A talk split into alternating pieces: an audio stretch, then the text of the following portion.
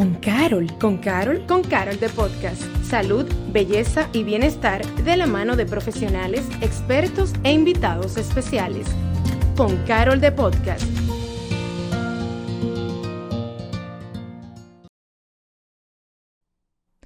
Hola a todos, yo soy Paloma Rodríguez y bienvenidos a un nuevo episodio de Con Carol de Podcast.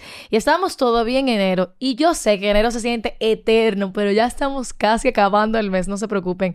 Y además de eso, le damos entrada y la bienvenida a un mes muy importante para nosotros como Grupo Carol y es que e, en este momento del mes de febrero, que es lo que se acerca, a través de diferentes acciones se enciende lo que se le llama alerta roja por el corazón. Y para ir entrando ya como en el tema y en todo lo que es eh, el tema de salud cardiovascular, vamos a hablar en el día de hoy con el doctor Freddy Loinaz, cardiólogo intervencionista y hemodinamista, con quien vamos a conversar un poco sobre la salud cardiovascular. Bienvenido, doctor, ¿cómo está? Muchísimas gracias, Paloma, por la invitación. Yo le estaba diciendo fuera, antes de empezar a grabar, que tuvimos casi toda una tertulia, que a mí todo el tema cardiovascular me parece sumamente interesante porque yo me siento muy identificada con él, ya que hace poco eh, me enteré que tengo un problema eh, como de hipertensión. Y últimamente he conocido a muchas personas, entendí que hay una gran parte de nuestra población tanto, sobre todo se conoce más en adultos, pero ya se está viendo más seguido, más frecuente en jóvenes, con temas cardiovasculares, por lo que yo creo que es muy responsable de parte de todos nosotros y, agradeciendo tener esa plataforma para poder brindar las informaciones que todos debemos de saber que tal vez hoy no la necesite, pero mañana sí. Vamos a hablar un poco de usted, doctor. Para comenzar, ¿podría hablarnos un poco de cuáles son sus especialidades? Bueno, yo soy cardiólogo y cardiólogo intervencionista. Eh, el cardiólogo intervencionista básicamente eh, es una subespecialidad de la cardiología que se encarga de hacer diagnósticos y tratamientos mínimamente invasivos sobre lo que son las enfermedades cardiovasculares. Nosotros, eh, por decirlo, para ponerte un ejemplo, antes cuando una persona tenía un problema de la circulación del corazón y era diagnosticado con la misma a través del cateterismo, estos pacientes iban a cirugía cardíaca. Hoy en día, el cateterismo no solamente diagnostica la enfermedad eh, de la circulación del corazón, sino también que la puede resolver a través de una simple incisión a nivel del brazo. Llevamos un pequeño tubito hasta la circulación del corazón y a través de ahí otros materiales que nos van a permitir limpiar los bloqueos que tengan las arterias del corazón y devolverle al paciente sin tener que abrirle el pecho, pues la circulación de su corazón. No, y el corazón, estamos hablando del órgano que básicamente nos mantiene vivos, literalmente. Uno determina que, que, una persona continúa viva por los latidos, por lo que el corazón es lo más importante. Y qué bueno que estemos ahora, que me acabo de enterar que ya tenemos cada día mejorando en cuanto a nuestras tecnologías y demás para hacer procedimientos que sean menos invasivos. Así es. Y dando más seguridad. ¿Cuáles vienen siendo? Yo le estaba diciendo que ya vamos a entrar al mes de, el mes de febrero y que se lo dedicamos completamente solo al corazón. Vamos a hablar de las principales enfermedades cardiovasculares que una persona puede tener. ¿Cuáles son? Mira, de antemano felicitarte porque eh, me parece un ejemplo que todo el mundo debería seguir, eh, llevar información acerca de la enfermedad cardiovascular a la población en general, dado que es un padecimiento tan frecuente y tan importante y que lamentablemente muchas veces pasa totalmente desapercibido. Entonces, mientras más información las personas puedan recibir respecto a esto, pues mejor le va a poder ir. Eh, definitivamente el paciente que aprende su enfermedad es un paciente que, que, suele tener un buen pronóstico. Entonces, entrando en materia, lo que son las enfermedades, enfermedades cardiovasculares, son básicamente las enfermedades que afectan el aparato cardiovascular, que comprenden las, las arterias, las venas, el corazón, los pulmones.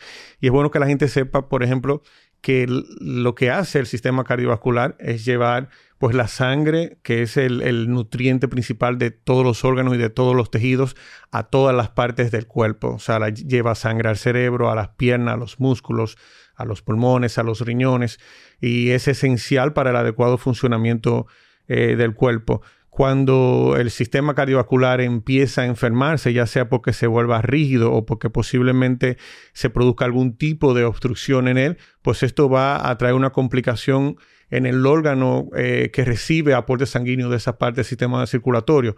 Por ejemplo, si se tapa una de las arterias que lleva la sangre al cerebro, pues la persona puede tener una trombosis cerebral, que es lo que, bueno, un accidente cerebrovascular, que es lo que las personas conocen como una trombosis. Ah, una trombosis, exacto. Yo he escuchado mucho lo que es una ACV, se llama. Bueno, el ACV son las, las siglas de accidente cerebrovascular. Que normalmente, que eso tiene que ver también como, con el tema de cómo va la eh, la sangre hacia la cabeza. Entonces, yo, no soy nada, yo no sé ninguno de esos términos. bueno, pero las enfermedades cardiovasculares son, son varias, o sea, vamos a tener accidente cerebrovascular que puede ser de tipo isquémico, que es cuando por un trombo la sangre no llega adecuadamente, pero también puede ser de tipo hemorrágico. Eso en la parte del cerebro, porque igualmente tenemos a nivel del corazón, vamos a tener los infartos, la insuficiencia cardíaca, vamos a tener complicaciones a nivel de la circulación de las, piernas, lo que sería la, la enfermedad arterial periférica, que son las personas que cuando caminan las piernas sienten un gran ardor eh, y, tienen que detenerse para que este ardor mejore. Y esto es un signo eh, eh, totalmente directo de que hay un problema en la circulación de las piernas. O sea, al final las enfermedades, el aparato cardiovascular es extenso, va por todo el cuerpo y puede, haber, puede haber afectaciones del mismo a múltiples niveles y, y bueno, cada, cada, cada, uno de, de ese grupo o esa parte del sistema cardiovascular pues tiene su propio especialista. Yo me baso más en la parte de las enfermedades de la circulación del corazón como tal. Ok, ¿y a qué edad? Es, ¿Hay una, una edad eh, ideal que una persona debe de ya comenzar tal vez a asistir o, o darse unos chequeos periódicos a nivel cardiovascular? Eh, sí, definitivamente hay edades definidas, pero la medicina de hoy en día eh, ya no es tan, ah, tan abstracta, realmente es, es, un poco más integral más individualizada para cada paciente. Las edades recomendadas son 40 años para el hombre y 45 años para las mujeres, por esto de la protección de los estrógenos, pero cada día estamos viendo pacientes jóvenes con mayor incidencia de enfermedades cardiovasculares y por ende, si tienes algún tipo de factor de riesgo que se desarrolle de manera temprana, como un problema del colesterol o dentro de tu familia ha habido accidente, ha habido algún tipo de evento cardiovascular, dígase infarto, dígase pues accidente cerebrovascular, eh, pues estos son pacientes que deben ir de una manera mucho más temprana al chequeo cardiovascular, posiblemente desde los 20, 25, 30 años. O sea, al final lo que va a determinar la velocidad con la que la persona va a tener que ir a este chequeo van a ser sus distintos factores de riesgo, que pueden ser tanto eh, hereditarios como pueden ser adquiridos, pueden ser modificables como no modificables. ¿A qué me refiero con modificables? Bueno, todo lo que podemos cambiar y todo lo que podemos controlar. Si tienes la azúcar alta es un eh, factor de riesgo para enfermedad cardiovascular, pero la puedes controlar. Si tienes un eh, si fumas, puedes dejar de fumar. Si tienes un problema con la presión alta, pues puedes controlar la presión alta pero hay otros factores de riesgo como son los no modificables, eh, que son el género. El hombre pues tiene más chance de, padecer enfermedad cardiovascular que la mujer. Mm. aunque esto, debido a que la mujer cada día va, va asumiendo muchos roles. Asumiendo muchos roles parecidos a los del hombre, pues de alguna manera esto está también eh, teniendo repercusión en lo que es su salud cardiovascular. También está la parte de la herencia familiar. Tú no puedes dejar de ser hijo de tus padres. Si tus padres tuvieron enfermedad cardiovascular prematura, posiblemente tú también la vayas a tener. Y eso se extiende también a fuera de los padres, por ejemplo, eh, tíos, primos y demás, el demás eh, círculo sí, familiar. Sí, pero es más directamente con los padres. Es más directamente relacionado a familiares de, de primera línea. En cuanto a padecimientos más conocidos. Uno de ellos, como lo que llamamos comúnmente, viene siendo un infarto, un ataque cardíaco o infarto agudo al miocardio. ¿Es el, nombre correcto? Sí, e, e, es, una terminología. Eh, lo tengo aquí lo, tengo escrito porque obviamente no me sé ese nombre. Yo lo conozco, lo conozco comúnmente como, como un ataque cardíaco o infarto, pero también existe algo que, que se le llama un preinfarto. ¿Cuál viene siendo la diferencia entre una cosa y otra? Bueno, eh, para decirlo en palabras llanas, en el infarto ha habido daño del corazón. Mm. En lo que las personas eh, conocen comúnmente como preinfarto, realmente no ha habido daño del músculo del corazón todavía. O sea, porque, digamos, eh, para, para que las personas se ubiquen un poquito, el corazón recibe eh, el, flujo sanguíneo a través de tres arterias principales que llamamos arterias coronarias. cuando se produce un infarto, por decirlo de alguna manera, una de estas arterias se tapa, se cierra totalmente y esto hace que el flujo sanguíneo no llegue de manera adecuada a una parte del corazón. Ya inmediatamente el flujo sanguíneo dura cierto tiempo sin, sin llegar, pues cada minuto que pasa ese músculo pues va sufriendo pues esa falta de flujo sanguíneo y se va a ir inflamando, se va a ir lesionando. En el contexto de lo que las personas llaman preinfarto, probablemente haya una estrechez importante en la arteria coronaria en la que lleva la sangre, pero esta estrechez nunca llega a ser total. Por ende, sí hay como una falta de flujo, pero puede estar de alguna manera eh, influenciada por la demanda que tenga eh, eh, el músculo. para ubicar a las personas y por qué esto puede pasar, porque es que el sistema cardiovascular, sobre todo a nivel del corazón, tiene una, ah, digamos que una capacidad de, bombeo o de flujo instalada por encima de lo que necesita. Y por eso es que a veces vemos personas que tienen enfermedad importante, sin embargo, están en reposo y están tranquilos y todas sus pruebas salen bien. Pero inmediatamente nosotros eh, eh, incrementamos la demanda de, flujo sanguíneo a nivel del músculo, entonces estas obstrucciones sí se hacen evidentes. ¿Y cuáles son las causas que, llevan a una persona a tener un infarto o un preinfarto? Bueno, eh, normalmente es la enfermedad del endotelio, que es la capa más interna del vaso sanguíneo. Los vasos sanguíneos, específicamente las arterias, son como tuberías. Y son tuberías elásticas. Y su capa más interna la llamamos íntima eh, eh, y, esta íntima, pues eventualmente debido a la hipertensión, al colesterol, a, fumar, a la diabetes, eventualmente se puede ir lesionando y el cuerpo va produciendo una respuesta inflamatoria que va a ir generando una pequeña eh, placa de ateroma, un sedimento que poco a poco va a ir pues tapando la arteria. Y obviamente, pues esto, mientras más te expones a estos factores de riesgo, pues eh, la enfermedad va siendo progresiva. En el contexto del infarto, generalmente, lo que pasa con esa placa de ateroma es que de repente se puede romper. Se rompe y crea una gran inflamación a nivel eh, del vaso sanguíneo y esto va a promover, pues, eh, consecuentemente, pues una formación de un coágulo y este coágulo descontrolado es el que tapa la arteria y entonces produce el cese del 100% de la circulación de esa arteria. En cuanto a, mí, yo he conocido personas que, le, que han, lamentablemente han sufrido un infarto, que todo el mundo se lo tomó tal vez de la nada, o sea, que se, no, no necesariamente se conocía como que tenía una condición, o tal vez esa persona nunca se chequeó y nunca supo que podía tener esto. Que es lo que yo creo que normalmente pasa, porque siempre dicen como que fue de la nada. Eso pasa con mucha frecuencia. Tú no te imaginas la cantidad de personas que dicen, él no sufría de nada, pero alguna vez fue al médico. Sí. ¿Alguna vez se preocupó por su salud? Y probablemente la respuesta es no. No es una ventaja no ir al médico.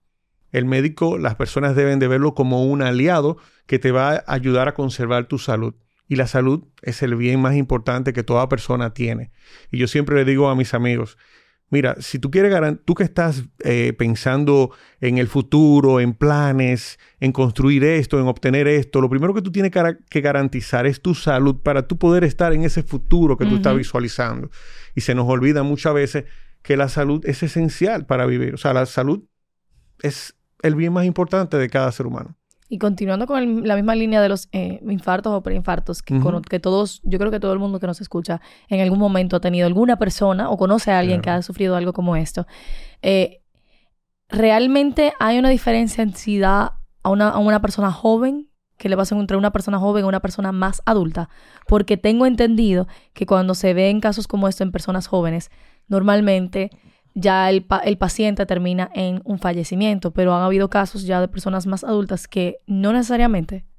¿Cómo, ¿Cuáles son, vamos a decir, luego de que le da el infarto o un preinfarto a una persona? En el preinfarto entiendo que las repercusiones no necesariamente sean letales. Son menores, claro. Exacto, pero en, un infarto, eh, ¿qué tanto es la posibilidad de que esta persona fallezca?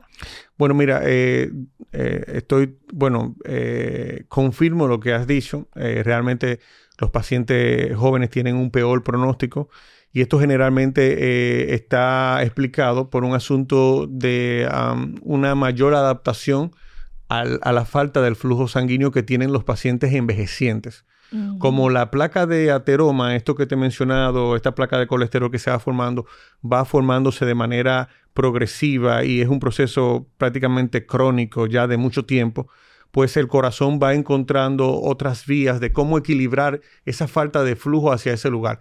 Generalmente la falta de flujo cuando se produce en el paciente joven, secundaria a, que se tapa la arteria, pues no hay esta oportunidad porque eh, el cuerpo no está como preparado para no eso. Está preparado para esto y entonces tiene repercusiones más serias y vas a ver pues lo que son las complicaciones del infarto como sería la insuficiencia cardíaca aguda, o sea, que el corazón de manera repentina deja de funcionar, deja de bombear se va el, líquido a los pulmones y la persona pues hace todo un cuadro muy aparatoso, pues va a ser mucho más frecuente en el paciente joven que en el paciente eh, anciano, pero tiene que ver básicamente con lo que nosotros llamamos un balance isquémico, que es que ya en el paciente eh, adulto o, de mayor edad, pues va habiendo adaptaciones que permiten que, que, haya una mayor tolerancia y hasta cierto punto cierta protección cuando ocurren eventos. El conocimiento es poder y ya con uno hablando de todo esto, al final ya cuando uno está, que, que conoce, usted dijo al principio que cuando una persona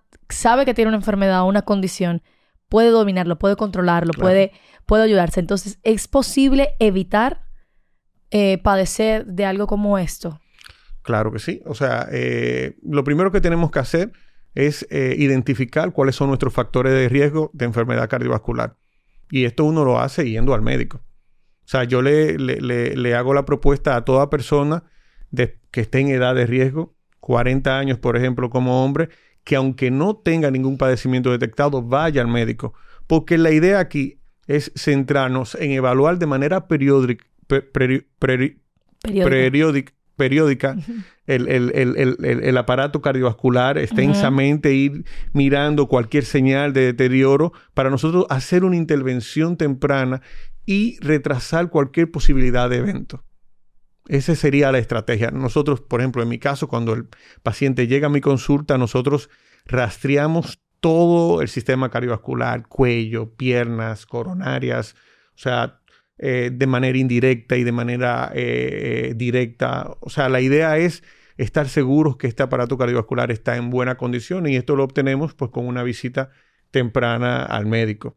Y los que de, por alguna razón pues eh, tienen factores de riesgo, dígase como colesterol alto, como diabetes, pues también pues ser exigentes en lo que es el control de sus números, o sea, intentar siempre estar dentro de los parámetros adecuados, porque eh, eh, esto, estar dentro de estos parámetros es lo que garantiza que la enfermedad no va a progresar.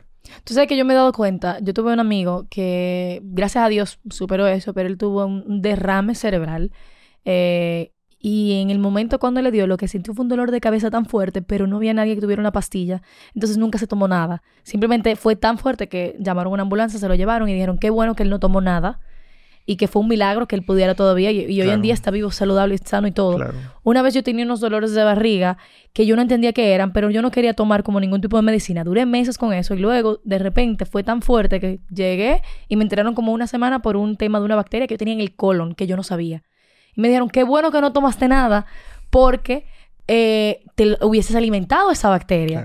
Y con eso dicho, yo, yo, yo me di cuenta, óyeme, uno no sabe, o sea, como no tengo conocimiento de qué dolor significa qué, yo no sé si está pasando algo que para mí puede ser, ah, un simple dolor de cabeza, ah, un simple dolor de barriga, ah, simplemente tengo un viento, como uno le dice, como que tengo como un viento en el pecho el, lo dijo ahorita, el conocimiento es poder. Y yo creo que en el caso de los infartos, por ejemplo, de un ataque cardíaco, es importante que uno sepa cuáles son esos síntomas que tú puedes, cómo tú puedes identificar que tú estás en el momento padeciendo y qué tú tienes que hacer si tú comienzas a sentirte así. Sí, definitivamente hay síntomas que son prodrómicos de, un evento cardiovascular, sobre todo de un infarto. Eh, el cardinal, el principal, el dolor en el pecho. El dolor en el pecho de características opresivas, un dolor que sientes como que algo te presiona. Normalmente puede eh, aparecer de manera súbita o relacionada sobre todo al ejercicio, a la actividad física.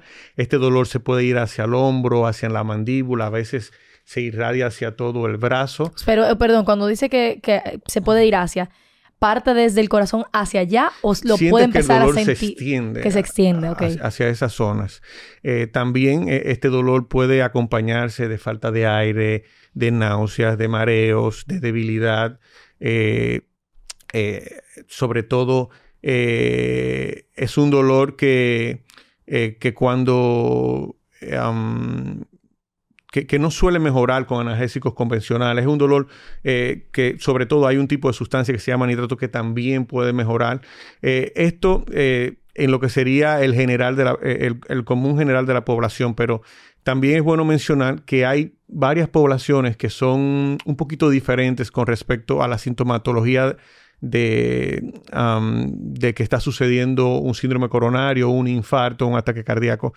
Eh, que son los pacientes diabéticos, los envejecientes y las mujeres. No necesariamente ellos van a tener pues este típico dolor en el pecho opresivo como mencionamos. A veces eh, pueden tener un dolor en la boca del estómago, a veces de repente pueden sentir náuseas sin tener dolor en el pecho, eh, falta de aire o, sensación de ahogo. en este tipo de pacientes de repente puede haber hasta un mareo o de repente se desmayó o sea, hay síntomas que definitivamente encienden las alarmas eh, en, la población general, pero también tenemos que saber que hay otros síntomas que, sobre todo en la mujer y en el, y en el paciente diabético o envejeciente, pueden ser diferentes y también hay que eh, prestarle atención.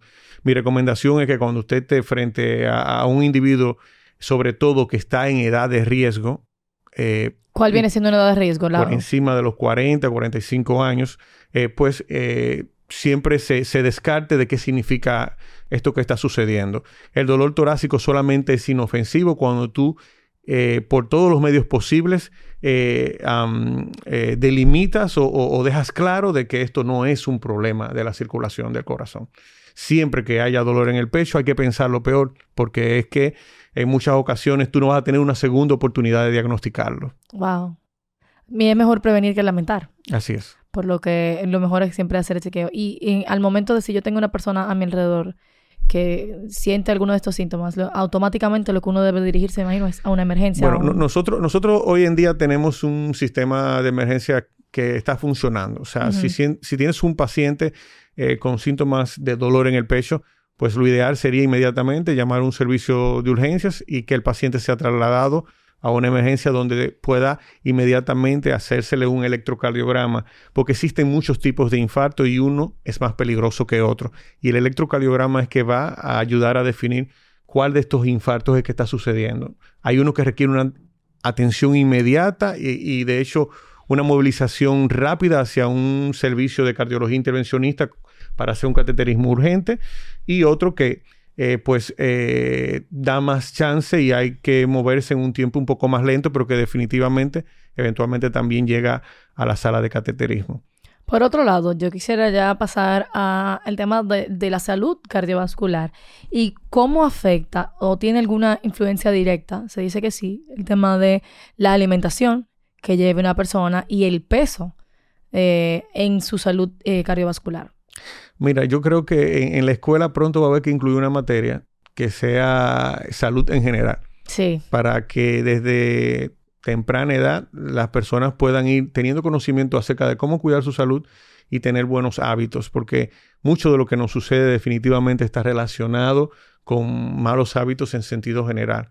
Eh, hoy por hoy eh, comemos más y peor. Y no solamente comemos más y peor, sino que también nos movemos menos. Entonces es una combinación fatal porque al final va a, promover pues a la obesidad, que es la ganancia de peso.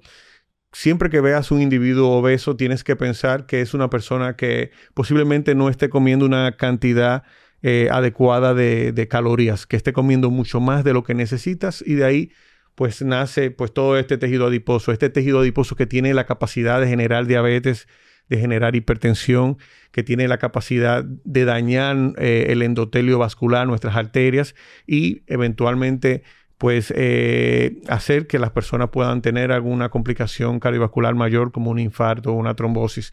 La alimentación juega un rol esencial. Lo ideal siempre sería una dieta baja en sal, baja en grasas, eh, sobre todo tipos saturadas, estos aceites y estas eh, digamos, eh, eh, um, comida procesada, procesada pues generalmente pues tiene un alto contenido de grasa saturada y la grasa saturada es una de esas que tiene la capacidad de inflamar esa capa interna de la arteria como hablamos y sobre todo de ir formando poco a poco la obstrucción. Eh, otro tema que fue al principio del, del podcast, yo le, como que le conté que yo hace poco me hicieron los estudios correspondientes y me diagnosticaron siendo hipertensa. Y luego hablando con algunas personas me di cuenta que es un poquito más común de lo que yo me imaginaba, pero obviamente mucho desconocimiento. Por ejemplo, ya hablamos de, conocimiento general de que una persona debe de tener. Cada vez que tú vas a una emergencia, lo primero que te hacen es normalmente tomarte la presión. Pero uno, en verdad, yo no sé, yo no sabía lo que era el tema de la presión. Yo sabía que me la tomaban, pero yo nunca entendía ni siquiera cuáles eran los valores. Entonces, creo que eso es, eh, me di cuenta ahora, oye, esa es una información que en verdad uno debería de saber. Claro. ¿Cuáles son los valores de una, de una presión normal? Eh, y eso varía por edad, género, peso. Bueno, eh, no, realmente no está relacionada con el peso. El peso sí puede provocar que los números se alteren. los valores normales de la presión son dos números. Uno cuando el corazón bombea y otro cuando el corazón se está llenando lo que llamamos sístole diástole. El número grande, o que las personas normalmente reconocen como grande. Que es el que está arriba. Exacto. Debería ser menor de 120. Y el número pequeño, que es el de la eh, diástole, pues debería ser menor de 80. Menor de 120, menor de 80. Eso es lo que las guías americanas hoy en día establecen. De hecho, anteriormente se consideraba normal 120. Ya no, menor de 120. Porque nos, damos, nos estamos dando cuenta que aún con valores ligeramente elevados como 125, 127 o 130, que antes eran eh, llamados como prehipertensión, pues ya el paciente empieza a desarrollar deterioro de su aparato cardiovascular y también tiene una alta incidencia de eventos eh, cardiovasculares adversos. Eso le iba a preguntar, ¿en qué influye que una persona se dé cuenta de que su presión puede estar elevada, pero levemente?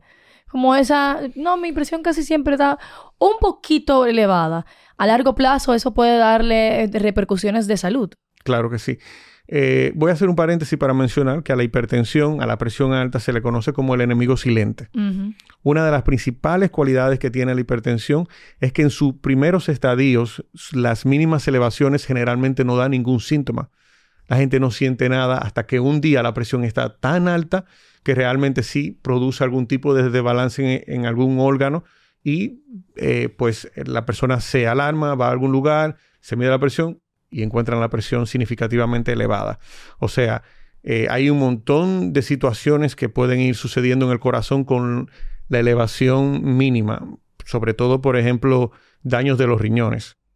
Por ejemplo, daño del corazón. El corazón empieza poco a poco a engrosarse.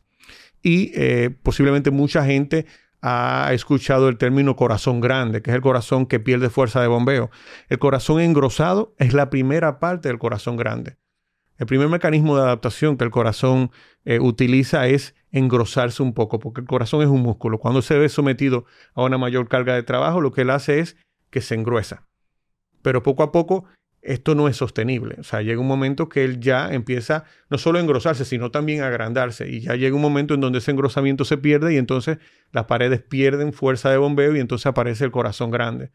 Pueden aparecer problemas a nivel del ojo, por ejemplo. O sea, puede provocar trastornos oculares, también pueden aparecer trastornos eh, a nivel de las piernas, o sea... se pueden manifestar de eh, muchas maneras. De muchas maneras, o sea, y este pequeño ah, valor eh, nosotros medimos la presión en milímetros de mercurio. Este pequeño valor elevado, pues definitivamente tiene la capacidad de poco a poco ir deteriorando pues eh, eh, la salud en general del cuerpo y por eso yo suelo ser muy estricto con mi paciente. Todos mis pacientes, y ellos lo saben, conocen el número de presión que deben de tener. Porque eso no es, doctor, me salió un ching alta, no, ¿cuánto? Y debe de saber que, que la meta es estar por debajo de 120 o, 120 de presión. Cuando una persona es hipertensa, normalmente le ponen una pastilla todos los días por el resto de su vida, ¿correcto? eso es así. Pero eh, si, si, una persona se medica, se va al doctor y se medica, no, no necesariamente tenga problemas ya para su salud. O sea, es una, es una enfermedad, una condición que se puede tratar y no va a tener necesariamente una repercusión a largo plazo. Sí, lo, eh, generalmente lo que nosotros buscamos es, es detener la progresión de la enfermedad cardiovascular. Y si tú eh, te mantienes eh, adherido al tratamiento y a buenos hábitos, porque es muy importante que la gente sepa que definitivamente tienes que cambiar tus hábitos, porque de, lo contrario solamente estás como poniendo un parche eh, a, una herida que en algún momento se va a abrir. Lo ideal sería que, eventualmente tú puedas equilibrar eh, tu situación con la medicación, pero al mismo tiempo ir cambiando tu estilo de vida hacia actividades que promuevan que tu aparato no empeore y, de hecho que progrese. Y una de ellas es una que las personas eh, cada vez hacen menos, aunque eh, sí es cierto que ahora se ventila que hay más actividad física, pero definitivamente las personas eh, hacen menos ejercicio. Hoy en día se camina menos, la gente de hecho evita las escaleras. Sí, claro. O sea, escalera me pesa tanto. y, de hecho... Es la realidad. Pusimos nuestra vida mucho más sencilla exacto, nuestro trabajo en sí mismo también ahora es menos físico. Mucho por digital. Antes eh, tenías la posibilidad que el trabajo de alguna manera te ayudase a, ser eh, eh, físicamente más activo, pero ya todas estas cosas poco a poco se van perdiendo y nos pasamos todo el día sentados comiendo mucho y mal. Y entonces definitivamente tarde o temprano eso va a tener complicaciones. Claro, tarde o temprano te va deteriorando a largo plazo. Así es. Ya para terminar, vamos a dejarle cuáles serían las recomendaciones que usted le dejaría a las personas que nos están viendo y nos están escuchando para que puedan tener una mejor salud cardiovascular para su vida. Bueno, definitivamente el primero de ellos es conocer cuáles son tus factores de riesgo, cuáles son los posibles factores de riesgo que tienes presentes. Una vez que, lo identifiques, pues intentar corregirlo. Eh, siempre buscar asesoría médica. Eh, eh, nunca es temprano para ir al médico. No te voy a decir que vaya todos los días, pero por lo menos una persona saludable debería ir por lo menos una vez al año al médico. Y si tiene algún padecimiento de salud, pues ese padecimiento pues, es que va a ir dictando con qué frecuencia esa persona va a tener que ir. Siempre también importante conocer sus números, conocer eh, eh, eh, cuáles son los números importantes en cuanto al control. Como mencionaste, la presión, o sea, tú saber cuánto están dando tus mediciones y, qué tan cerca estás de ello. siempre recordar también que el control de los hábitos es esencial para la estabilidad de la enfermedad cardiovascular. No importa si tomas tratamiento, si tú no corriges los hábitos que tengas, pues la enfermedad sigue progresando porque sencillamente solamente estás poniendo un tente ahí a una situación que va a continuar creciendo y eventualmente eh, va a generar un problema. Y la medicina o una de las medicinas más baratas que, que existe es el ejercicio. Señores, hagan ejercicio todo el que puedan. Con esto no hay límites. Si hay algo que ha demostrado que puede mejorar la salud cardiovascular, es tener una vida activa. Increíble. Y, yo termino, para terminar con eso, yo cuando me, yo siempre he sido una persona sumamente eh, activa físicamente. Bueno, siempre no, no voy a mentir. Yo empecé a ir al gimnasio como ah, desde pandemia. Y a partir de ahí le cogí como hábito a comer mucho mejor que antes y hacer ejercicio siempre. Hasta que de repente yo me estaba mareando haciendo ejercicio. Y comencé a darme cuenta que mi presión estaba alta. Luego de eso, yo paré el ejercicio por el miedo a que ven acá, me estoy mareando más, obviamente cuando estaba también, sobre todo cuando estaba haciendo pesas, pero eso es otra cosa. Y lo primero que me dijo mi doctor cuando yo fui fue, no, no, no, sal a caminar, sal a correr. Y me dijo todo lo contrario. Yo pensaba que el ejercicio me estaba empeorando. Y él dijo, el ejercicio es lo que te mantiene saludable, lo que pasa es, otra, eran como otras cosas que obviamente tiene que controlar. Y dice, ya luego de que todo esté controlado, por ejemplo, ya yo me siento normal haciendo todos mis ejercicios de antes, pero era como yo pensaba que porque que yo me estaba enfermando por hacer ejercicio, pero era todo lo contrario. Ojo, sí es importante que las personas eh, eh, eh, se evalúen antes de hacer actividad física, sobre todo cuando piensan exigirse bastante. O sea, la actividad física es buena, pero también si se tiene una condición de base que no se conoce, eventualmente la actividad física sí puede pues eh, eh, agregar ciertos riesgos. Y por eso siempre cuando las personas van a hacer actividad física dentro de los gimnasios, eh, lo usual es que siempre te pidan un mini chequeo, saber cómo está tu presión, cómo están los distintos factores de riesgo, porque si hay situaciones como te pasó a ti, que probablemente tenías esa presión ligeramente elevada. Y nunca lo supe hasta que después... Pues te estaba subiendo demasiado en el ejercicio y te provocó síntomas pero eh, eh, no quiero con esto satanizar el ejercicio. Lo que sí eh, quiero es que las personas sepan que eventualmente hay que chequearse previa a toda actividad física. Sobre todo las más demandantes. Sobre todo las más demandantes. Porque esa gente que levanta tanta sí hay situaciones que pueden descontrolarse, pero el ejercicio, una vez es, eh, eh, equilibradas estas situaciones que cada persona tiene, pues esto es algo que va a venir a aportar, a aportar y solamente aportar. Muchísimas gracias, doctor, por compartir con nosotros. y recuerden, recuerden de verdad compartir este episodio. Tenemos, tuvimos en el día de hoy al doctor Freddy Loinaz, cardiólogo, intervencionista y hemodinamista, con quien, vamos, con quien conversamos, bueno, de la salud cardiovascular. ¿Cómo podemos seguirlo en sus redes sociales? Bueno. Y para ah, citas y consultas. Eh, en mis redes sociales aparezco como doctor Freddy Loinaz. Estoy en Instagram, Twitter, eh, también en Facebook, eh, YouTube. Algunos videos. Ah, en todos los lados. Estamos en todas partes, claro. En casi todas las plataformas digitales del Dr. Freddy Loina. Así es. Y recuerde que yo soy Paloma Rodríguez. Pueden seguirme en mi Instagram, y en mi TikTok y en mi Twitter también, como Paloma Rod V. Paloma Rodríguez V. Oye, ya hasta me cambié el user. Y claro, seguir a la farmacia Carol en todas sus plataformas digitales. Espero que hayan disfrutado de este episodio y recuerden que ahora vamos a entrar al mes de... y vamos a hablar bastante de lo que es todo el tema cardiovascular ahora por el mes de febrero. Y iniciamos con usted, doctor. A mí me encantó este tema y yo creo que lo más importante de todo es no satanizar a veces cuando uno ahora tiene un poquito de miedo, como hay al doctor. El conocimiento definitivamente es el poder. Y mientras uno sepa las cosas que tiene o lo que es, a lo, que le puede pasar, uno puede prevenir, uno puede controlar y uno puede vivir una, una vida más plena, que al final eso es lo que queremos, ¿no? Así es. Muchísimas gracias por compartir con nosotros y a ti te escucho y nos vemos en el próximo episodio de Con Carol the Podcast. Gracias por acompañarnos a Con Carol the Podcast. Nos escuchamos en un próximo episodio.